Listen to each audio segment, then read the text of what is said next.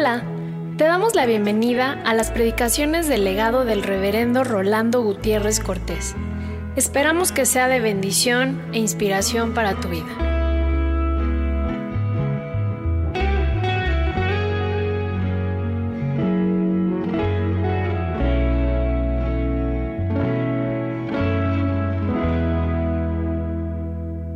Abramos la palabra del Señor en el primer libro de Samuel, en el capítulo 16, versos 6 al 13.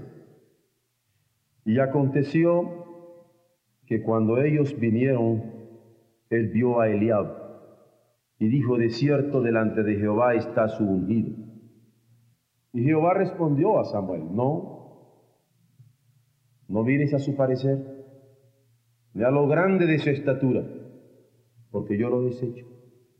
Porque Jehová no mira lo que mira el hombre, pues el hombre mira lo que está delante de sus ojos, pero Jehová mira el corazón. Entonces llamó a Abinadab y lo hizo pasar delante de Samuel, el cual dijo, tampoco a este ha escogido Jehová. Hizo luego pasar Isaías Sama, y él dijo, tampoco a este ha elegido Jehová. E hizo pasar Isaí siete hijos suyos delante de Samuel, pero Samuel dijo a Isaí, Jehová no ha elegido a estos. Entonces dijo Samuel a Isaí, ¿son estos todos tus hijos? Y él respondió, ¿queda aún el menor que apacienta las ovejas? Y dijo Samuel a Isaí, envía por él, porque no nos sentaremos a la mesa hasta que él venga aquí. Envió pues por él y le hizo entrar. Y era rubio, hermoso de ojos y de buen parecer. Entonces Jehová dijo, levántate y úngelo, porque este es. No es fácil ser pastor, porque las medidas de Dios son ineludibles. Y no importaría tanto que fueran ineludibles, cuanto que son penetrantes, y uno no las puede engañar. Tres ejemplos. El Señor nos pide que llevemos a Él cautivo todo pensamiento, todo. Y solamente podemos tomar estos instantes para que el Señor tome nuestro pensamiento y lo ponga delante de Él. Y entonces diríamos, qué duro tener que enfrentar nuestro pensamiento a nuestro Dios. El segundo sería que la Escritura nos dice, haya en vosotros el mismo sentir que hubo en Cristo Jesús. Y cuando el Señor penetra a lo íntimo de nuestro corazón. Y en estos momentos podríamos abrir nosotros la situación en que nos encontramos podríamos decir que en nuestros corazones hay el mismo sentir que hubo también en Cristo Jesús. Por eso le digo que no es fácil, es duro. Ser pastor cuando uno tiene que estar atento a lo que piensa, atento a lo que siente y atento a lo que decide. Porque todo lo que hago de palabra o de hecho, he hacerlo como al Señor y no a los hombres. En el caso que ahora nos ocupa, nuestro amado Samuel tuvo que enfrentarse a la medida de Dios. Cuando le dijo, el hombre mira lo que está delante de sus ojos, pero Jehová mira el corazón. En esta mañana, el inicio de nuestra consideración para la palabra del Señor es un compartir íntimo que quiero hacerles a ustedes de una conversación del hogar. La doctora Swenson, que nos acompañó el domingo pasado en nuestro culto, estaba platicándonos experiencias que traía del Brasil, de iglesias que estaban buscando pastor porque ya el pastor anterior había pasado a la presencia del Señor. Y como la iglesia de Brasil ha crecido tanto, y esta era una iglesia muy importante, comenzaron todos a decir y a opinar qué tipo de pastor querían para su iglesia. Y cuando uno no ha tenido esa experiencia, puede pensar, bueno, pues no hay mayor problema, conocemos a tantos. Pero es interesante ver todo lo que la gente opina cuando está buscando un pastor. Uno lo quieren güero, otros lo quieren prieto, otros lo quieren joven, otros lo quieren viejo, otros lo, lo, quieren que sepa cantar, otros no les importa que cante pero que predique, otros, en fin, tanta, tanta. Gracias a Dios ustedes no me cogieron a mí, sino que Dios los puso conmigo. Pero es una dicha el compartir también este tipo de ministerio. Claro que ustedes me han dado su respaldo y su cariño. Lo que quería yo destacar es lo que un viejito se levantó a decir en medio de la congregación, porque habían hablado todos los importantes. El viejito dice, yo lo que quiero de mi pastor es que cuando ore toque el cielo. Nada. Y se sentó. Y me ha dejado pensando la expresión de este anciano que a mí me ha pasado a través de una conversación familiar. Yo lo que quiero de mi pastor es que cuando ore toque el cielo, especialmente al tener que meditar en la palabra de Dios. El hombre mira lo que está delante de sus ojos, pero Jehová mira el corazón. Quien quiera ser siervo del Señor, debe tener la capacidad de contestar con entrega plena desde lo íntimo de su corazón. Sin reservas desde lo íntimo de su corazón esa demanda divina. Hijo mío, dame tu corazón. Porque no se puede servir a Dios sin recordar que es del corazón que emana la vida. Y aunque también es cierto que no podemos ocultar nuestro pensamiento, ni nuestros sentimientos, ni nuestras decisiones, es menester recordar que el Señor demanda el corazón. Y por eso aconseja que sobre cosa, toda cosa guardada hay que guardar el corazón. ¿O acaso no fue porque Cristo guardaba su corazón? Que los apóstoles pudieron decir, Señor, aquí miremos si la fuente de vida que emana de ti no la podemos encontrar en ninguna otra parte. Señor, ¿a quién iremos? Solamente tú tienes palabras de vida eterna. Cuando Dios mira el corazón de sus siervos, hemos de darnos cuenta de que hay que ser capaces de aceptar su voluntad lo que Dios miró para elegir a David como su siervo. Fue manifiesto cuando ya siendo rey, compartió con el profeta Natán su inquietud de habitar en casa de cedro y el arca del pacto de Jehová debajo de cortina. ¿Cómo es posible? pensó David.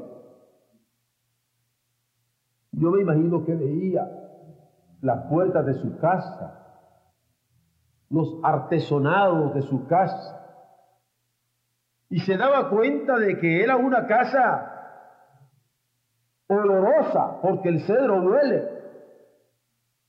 agradable, y la conciencia de que el Señor con sus leyes habitaba entre cortinas, lo pone inquieto. ¿Cómo es posible que yo habite en esta casa y el Señor detrás de cortinas?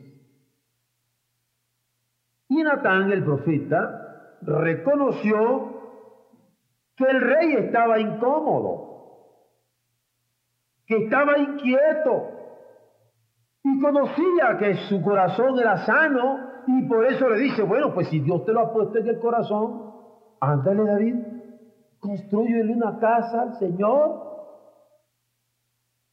Y se junta la inquietud de David por construirle casa y la confiabilidad que él tenía aquel profeta, como para decirle, construye casa.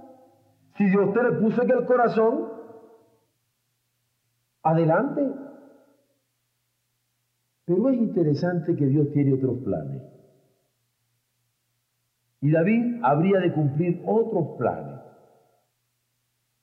Y así como no había querido que los jueces que lo habían antecedido, que Israel le edificasen casa de cedro, tampoco quería Dios que le fuera edificada una casa de cedro ahora. Su voluntad era que cumpliera el ministerio específico de ser pastor de su pueblo y se lo recuerda. Mira, cuando yo te llamé, te llamé detrás de la manada, pero para que vinieras a pastorear a mi pueblo, no para que me vinieras a acercar. Y así le manda el profeta recordárselo. Y yo me imagino la equivocada que se dio, perdonen la expresión equivocada, la equivocación a la que se enfrentó mi amado Natán. ¿Cómo no pudo discernir la voluntad de Dios para, para David? Y recibe de parte de Dios el mensaje para que lo diera y lo tiene que dar y así lo hace. Y a la letra tiene que decirle, yo te tomé del redín de detrás de las ovejas para que fuese príncipe sobre mi pueblo Israel y he estado contigo en todo cuanto has andado. Y te he cortado a todos tus enemigos de delante de ti y te agré grande nombre como el nombre de los grandes en la tierra. Y hago saber además que Jehová te edificará casa. Y cuando tus días sean cumplidos, para irte con tus padres, levantaré descendencia después de ti a uno entre tus hijos y afirmaré su reino. Él me edificará casa y yo confirmaré su trono eternamente. A mí me llaman la atención dos cosas. La primera que David, ni tardo ni perezoso, le dice, Señor, pues bendice a mi hijo y afírmalo. Corazón de padre. Sin embargo, la otra cosa que me llama la atención y que por el momento es lo que nos interesa, es que David escuchó a Natán, el profeta, en aquella palabra que le daba de parte de Dios, y no solamente lo escuchó, sino aceptó en su corazón la voluntad que el Señor le había revelado. Indudablemente, la consideración de David y el anhelo de su corazón eran buenos. Cuando él dice, ¿cómo voy a habitar yo aquí en casa de cedro y las tablas de mi Señor entre cortinas? Era una inquietud sana y buena. Sin embargo, vean ustedes, no basta que nuestros pensamientos y planes sean buenos para que coincidan con los planes de Dios. Hay que estar atentos para cumplir su voluntad a cabalidad. Pablo tuvo esta misma experiencia. Cuando le fue prohibido por el Espíritu Santo hablar la palabra en Asia. Y más adelante intentó ir a Bitinia. Y el mismo Espíritu Santo no se lo permitió. ¿Acaso era malo lo que quería Pablo? ¿Acaso no era lo que Dios le había pedido que predicara el Evangelio? Sin embargo, cuando él estaba en Troas, Dios le da una visión de un varón macedonio que le rogaba diciendo, pasa Macedonia y ayúdanos. Y cuando vio la visión, enseguida, comenta la escritura, procuramos partir para Macedonia, dando por cierto que Dios nos llamaba para que les anunciásemos el Evangelio. Y es que Dios tiene sus planes y el corazón nuestro ha de estar acorde a ellos. Claro que el anhelo de Pablo y sus compañeros de anunciar el Evangelio en Asia era excelente. Y su intento de ir a Bitinia, loable, pero Dios tenía sus propios designios y habrían y hubieron de aceptar su voluntad. ¿Quién puede ser siervo fiel sin esta capacidad de aceptación? Cuando aún lo que es bueno es sobrepujado por Dios. Aún lo que es bueno para con él es sobrepujado por sus designios. David no quería construir casa para él, sino para Dios. Pablo no quería aumentar su fama sin anunciar el Evangelio. Era bueno. Pero los planes de Dios eran otros. Y no se puede ser fiel en tanto que siervo de Dios sin esta capacidad de aceptación. Por eso le decía, el pastor es duro. Porque no basta que yo lo piense, ni que lo sienta, ni que lo quiera. No basta que sea bueno. Tiene que estar de acuerdo a los designios de Dios. ¿Ven ustedes dónde aquí se sobrepuja lo moral y lo ético? Pero también hay que tener otra capacidad, la capacidad de reconocer la indignidad. No me digan que eso es fácil, es duro, y esa capacidad hay que tenerla. Y el paralelo del ministerio pastoral entre David y Pablo para aceptar la voluntad de Dios por encima de los buenos deseos de su corazón es enriquecido por esta capacidad que tuvieron ambos, David y Pablo, de reconocerse indignos para ser tenidos por Dios como instrumentos de su gracia. Y es tremendo error cuando un siervo de Dios se enorgullece teniendo más alto concepto de sí que el que debe tener. En el caso de David, se narra que se presentó delante del Señor diciéndole, ¿quién soy yo? ¿Y cuál es mi casa para que me hayas traído a este lugar? Reconoce su indignidad. ¿Quién soy yo y quién es mi casa para que me tengas en este lugar? ¿No es cierto que esto podríamos decir de nosotros? ¿Quién de nosotros merece estar sentado en este lugar? ¿Quién de nosotros merece estar siendo tenido por idóneo para alabar a Dios en este lugar? Para servirle en este lugar. David lo reconoce, ¿quién soy yo? ¿Cuál es mi casa? Para que haya traído a este lugar. Ni él se sentía excelente, ni su casa de siervo digna como para ser portador de la grandeza de la gloria de su Señor. Sin embargo, reconoce que no hay Dios semejante a él.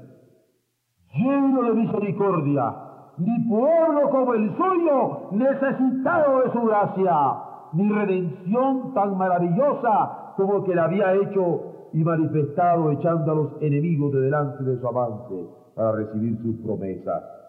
Y así es que implora la palabra que le había dado en cuanto a él y a su casa, que fuera firme para siempre e hiciera como le había dicho, no por él, sino para engrandecer su nombre, no por su casa, sino para tener el privilegio de permanecer firme delante de su Señor.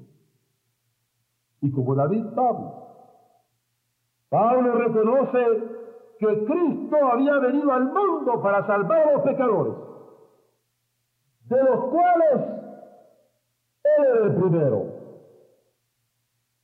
Pablo, San Pablo, el apóstol de los gentiles,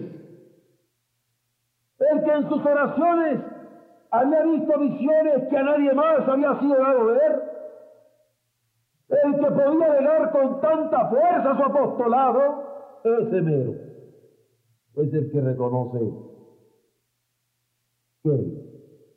El primero pero de los pecadores. Qué interesante cuando uno tiene esa capacidad como siervo del Señor de reconocer su propia indignidad. Recuerdan cuando declara a los efesios, de ninguna cosa hago caso,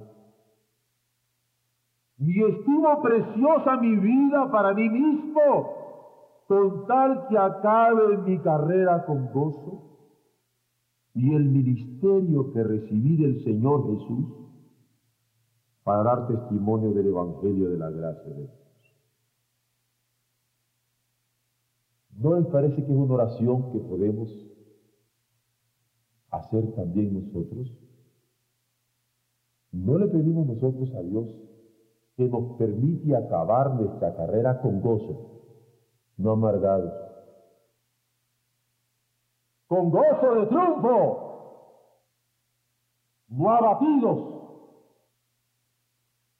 Esto le he pedido a mi Dios que acabe mi carrera, para que cuando comparezca Él pueda decirme, ven buen siervo fiel hasta la muerte. Sobre poco fuiste fiel, sobre mucho te pondré. Entra en el gozo de tu Señor. Que acabe mi carrera con gozo para abrazar el gozo de mi mismo Dios. ¿Quién dijo que para nosotros es dado el retirarnos arrastrando la toalla. De ninguna cosa hago caso, dice el apóstol, ni estimo preciosa mi vida, ni mi prestigio, ni mi seguridad para mí mismo. Lo que yo quiero es acabar mi carrera con gozo y el ministerio que recibí del Señor Jesús del para dar testimonio del Evangelio de la gracia de Dios. Porque por la gracia de Dios, dice el apóstol, soy lo que soy. ¿O no recuerdan que lo dice? ¿Quién puede ser siervo fiel sin reconocer que no tiene méritos propios? Que no tiene méritos propios, pero ofrenda su vida para que se glorifique en ella la gracia de Dios por algo que yo le di gracias al Señor en esta semana pasada, hace dos semanas. Fue cuando entre los himnos que quería poner el coro de varones era, no tengo mérito. Porque probablemente nunca ha estado el coro jubileo con nosotros que yo no le diga, me van a cantar, no tengo mérito. Se sale fuera del programa, que se salga. Esta es la historia, tuya en la gloria. Cristo por gracia me salvó. Y eso hay que recordarlo. No tengo mérito. No se puede ser siervos como hombres, como familias, como ministerios de iglesia, sin reconocer nuestra propia indignidad para que Dios sea quien tenga la gloria. Porque esta es la historia. Suya es la gloria. Cristo por gracia me tiene entre los suyos. ¿Cómo toma sentido esta palabra? El hombre mira lo que está delante de sus ojos, pero Jehová mira el corazón. Él mira lo que yo tengo en mi pensar, en mi sentir, en lo más íntimo de mí mismo. Con cuánta razón, cuando David se presentaba al Señor para oír en secreto a Dios, como decía ahí, pidiéndole que inclinara su atención a Él, le dice, tú examina mi corazón y ve si hay en mí camino de perversidad. Tú escudriña mi corazón y ve si hay en mí camino de perversidad, porque estoy en lucha, Dios mío, y en mi corazón he guardado tus dichos. en mi corazón para no pecar contra ti. Porque los hombres ven el exterior, pero tú miras el corazón. De aquí tú amas la verdad en lo íntimo y en lo secreto es que me haces comprender sabiduría. ¿Qué rayos X ni qué rayos X? ¿Qué tomografías ni qué tomografías? Los hombres miran lo que se ve por fuera. Él ve, mira, escudriña las profundidades del corazón. El pastor es duro. No es fácil. Porque a quien tengo que responder de lo que estoy pensando, y aún no he dicho, es a Él. De lo que siento, y aún no he expresado, es a Él. De lo que ha habido en mi corazón detrás de cada acción, es a Él. Pueblo suyo somos. Y ovejas de su. Dios mira el corazón de sus siervos, capaces de aceptar su voluntad, capaces de reconocer su indignidad, pero capaces de escuchar en secreto su designios. La razón que tuvo David para aceptar la voluntad de Dios fue otro edificar el templo que él hubiera querido hacer. Fue saberse siervo que debía obedecer los planes de su Señor. Así le dice, porque tú, Dios mío, revelaste al oído de tu siervo. Por eso, ha hallado tu siervo motivo para orar delante de ti. Ahora pues, Jehová, tú eres el Dios que has hablado de tu siervo este bien. Le llama bien el que no lo dejara hacer la casa. Y ahora has querido bendecir la casa de tu siervo para que permanezca perpetuamente delante de ti. Porque mira las proyecciones de su reino porque tú, Jehová, me has bendecido y será bendito para siempre. David derrama su corazón en esta oración. Porque aunque personalmente no construyera la casa a su Señor, sentía que lo haría a través de su descendencia. Ustedes saben la carga que yo he traído por las dos mil iglesias bautistas de sostenimiento propio para el año 2000. Y aunque les he dicho que tengo la enorme carga de que a lo mejor el Señor me da 65 años y eso me deja solamente 14 años, se los he dicho claramente, no tengo compulsión de muerte, ni sueño con eso. Amo la vida, porque ya le puedo servir a mi Señor. Pero, ¿qué quiero hacerlo yo? ¿Por qué no le doy ese privilegio a mis hijos? ¿Por qué no le doy ese privilegio a los que van de creer ahora? Y pudieran venir con mayor fervor que el, Señor me ha dado a mí en el corazón. ¿Por qué no aceptar que el Señor con su gracia tocará nuevos corazones y pondrá nueva visión y el reino seguirá adelante. ¿Por qué yo?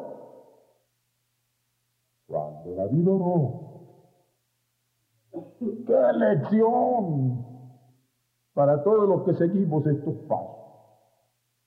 Le dice, gracias Señor por el bien que me has revelado, que yo no haré esa casa que me has propuesto.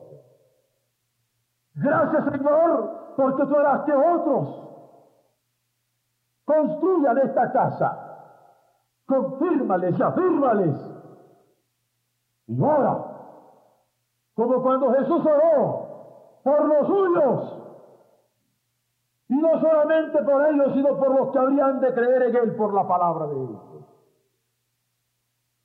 Y por eso que aquí usted es verbo derramar, porque David derrama su corazón en esta oración porque aunque personalmente no construyera la casa de su Señor, sentía que lo haría a través de su descendencia.